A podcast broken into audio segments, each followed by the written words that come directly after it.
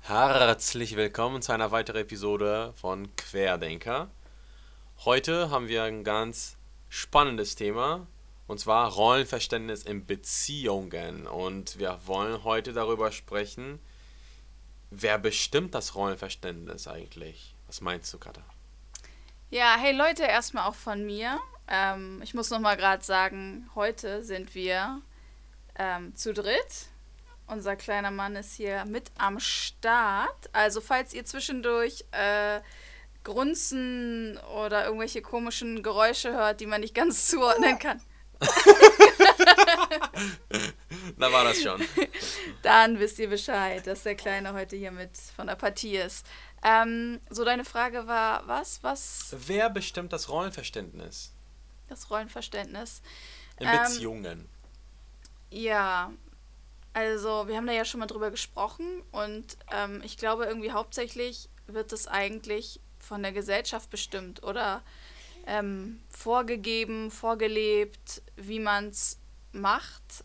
Teilweise auch in den Medien, ne, sodass eben die Rollenbilder immer wieder so dargestellt werden. Also, ich glaube, man kennt das ja, früher war es eher so dieses typischere Bild, so die Frau ähm, ne, erledigt Haushalt und oder steht hinterm Herd oder so, dass selbst das auch ne, in den Werbungen oder so so dargestellt wurde. Und jetzt finde ich, ja, entwickelt sich das ja immer alles mehr dahingehend, mhm. dass gezeigt wird, eher, dass ja, die Frau alles tun kann, der Mann alles tun kann und dass das auch so in den Medien unterstützt wird.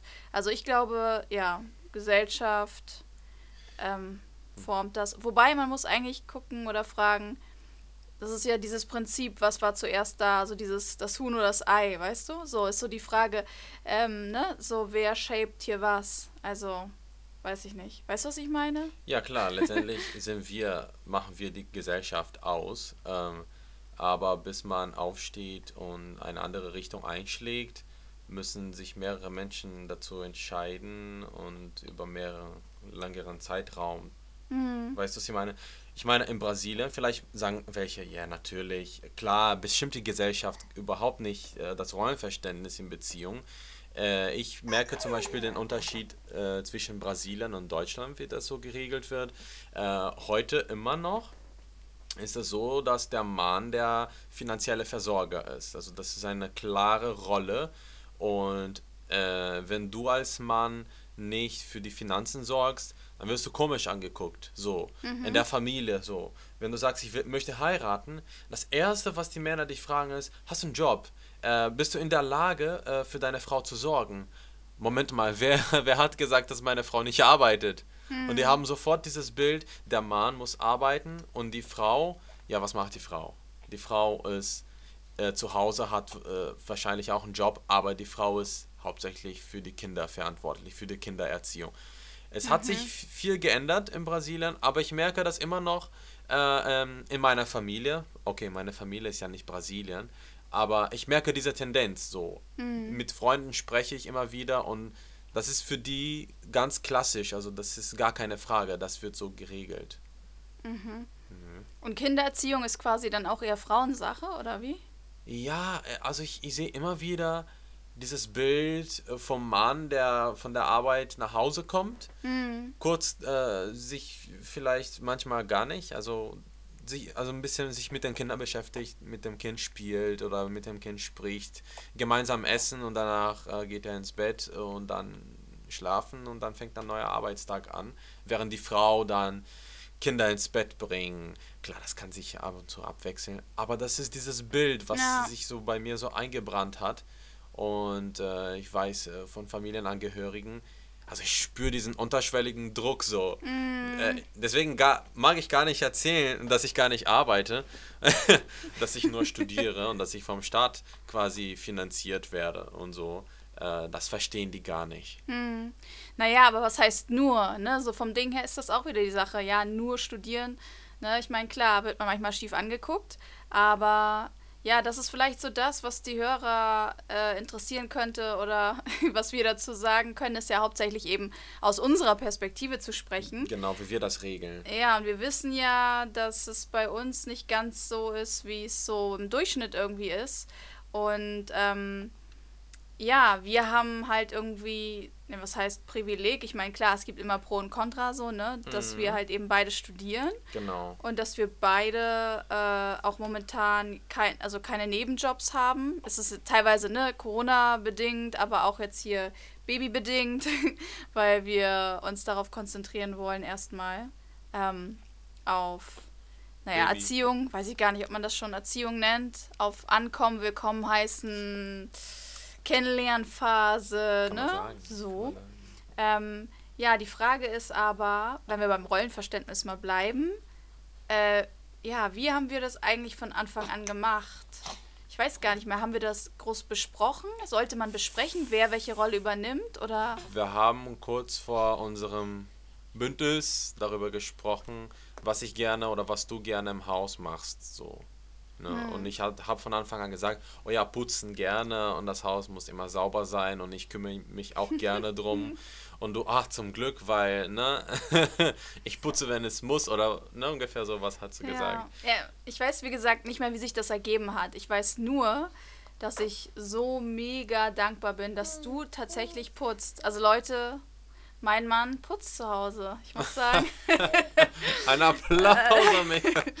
ey, das ist echt sowas von Segen, weil ähm, für mich ist es einfach echt die übelste Aufgabe irgendwie. Ja, aber ich liebe Kochen. Ich bin da voll kreativ. Und ich Ne? danke Gott, dass meine Frau kochen kann, weil ich bin ein, ich habe null Kreativität, null Drive in der Küche. Also Ja. ein Applaus an meine Frau.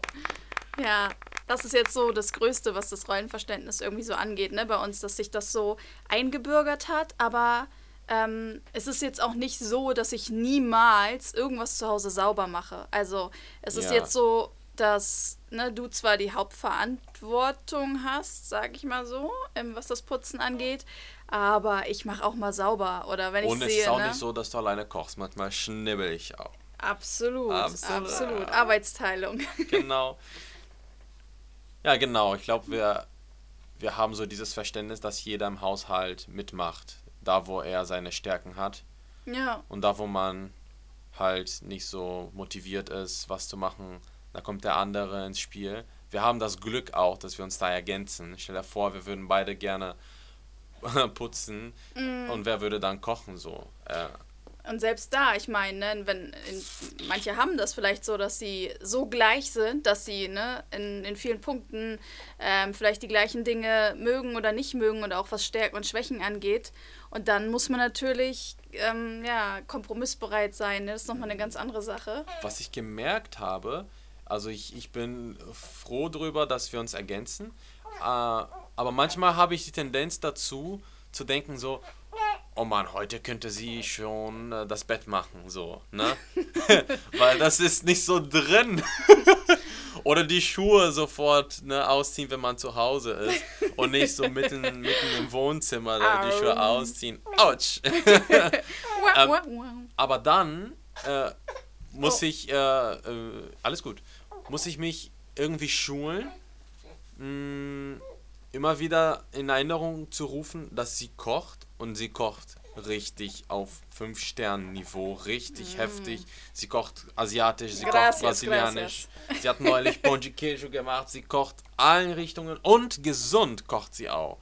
Also ohne sie wäre ich richtig aufgeschmissen. Und mein, mein Schwager kommt ab und zu zu uns nach Hause und besucht uns. Ähm, und Matteo auch zu sehen. Und dann bemerkt er immer wieder, oh, ihr esst aber geil. Und er ist immer wieder, äh, äh, äh, ja, amazed von, von den Dingen, die Katha in der Küche macht.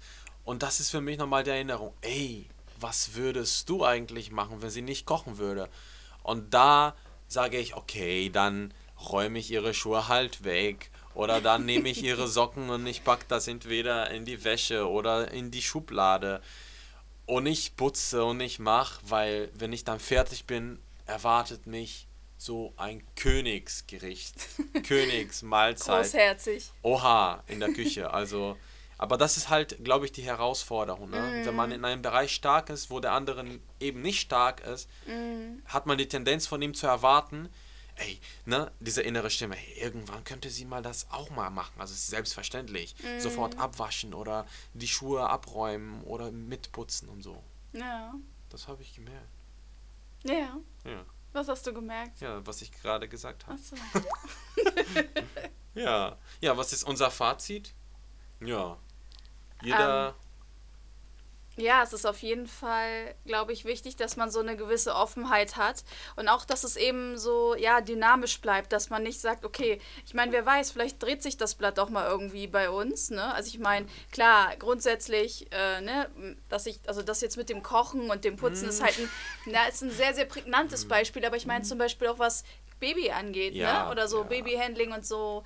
Ähm, ich bin ja auch nicht äh, immer so da oder verfügbar, wenn dann Uni wieder mehr los ist und so, ne? Dass man Dinge einfach aufteilt und immer so ein bisschen guckt, so, also kompromissbereit bleiben auf jeden Fall. dynamisch. Ähm, ja, und ähm, ja, offen und auch wieder hier mein Lieblingsthema Kommunikation.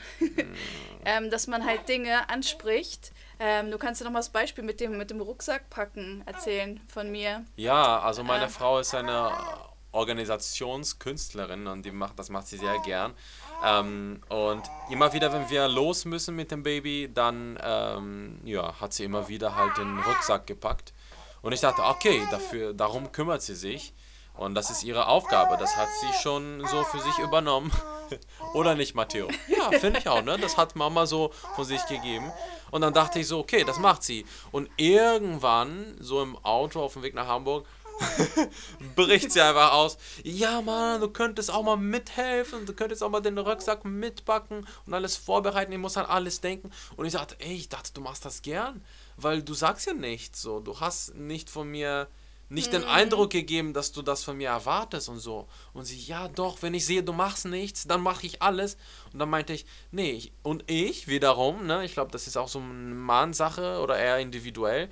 Ich muss sehen, dass da eine Not ist, dass da jemand Hilfe braucht. Weil, wenn da wo keine Hilfe ist, dann bitte, bitte ich auch keine Hilfe an. Ne? Ja, und das ist halt so ein Ding, ne, wo ich halt gemerkt habe, so bei mir hat sich das dann so angestaut und ich dachte so, Alter, ähm, ja, er, er macht halt irgendwie nicht so den Eindruck, als würde er irgendwie Interesse haben, mir da zu helfen und habe mich dann halt, ja, selber abgestresst. Und auch da wieder hätte ich es angesprochen, ne? dann hätte sich die Sache viel schneller vielleicht geregelt. Aber ja, und so jetzt ne, regeln wir es so, dass er mir hilft mehr beim Packen oder von selber auch fragt, weil er jetzt weiß, dass ich auch auf seine Hilfe angewiesen bin. Weil vorher habe ich halt den Eindruck vermittelt, ich brauche deine Hilfe eh nicht. Oh ja, und das Ne? sollte man Männern nicht Mhm. so vorzeigen, weil dann fühlen sie sich so hilflos, äh, beziehungsweise nutzlos. Ja, das Und hast du mir auch immer wieder beigebracht. Das ist wichtig. Also an alle Frauen immer schön eurem Mann zeigen, dass ihr ihn auch wirklich braucht, dass ihr ohne ihn Und selbst- aufgeschmissen seid. genau, selbst da, wo ihr stark seid, ab und zu ist es auch mal cool für uns Männer. Oder ich sag, ach, für mich, aber ich glaube, Männer sind so, ey, sind Männer. Einfach mal so, ne, uns so darstellen wie, wie Superman, so, dass wir, oh, das mache ich schon. Oh, Moment mal, deine Hände sind zu schwach dafür. Ich mach das schon. Und sie zieht sich zurück und denkt so, ja, mach das schon, ne. Und dann mein Selbstwertgefühl. Ja. Ja, Mensch. Ja, ziemlich runde Sache, würde ich sagen. Das war's. Ähm, Matteo, was sagen wir? Matteo ist wieder entspannt gerade. Ja. Hm? So ein süßes Gesicht. Ja, wir sagen Tschüss. Arrivederci. Auf Wiedersehen. Au Wiedersehen. revoir, fallo, gente. Ciao, Leute. Ciao, ciao.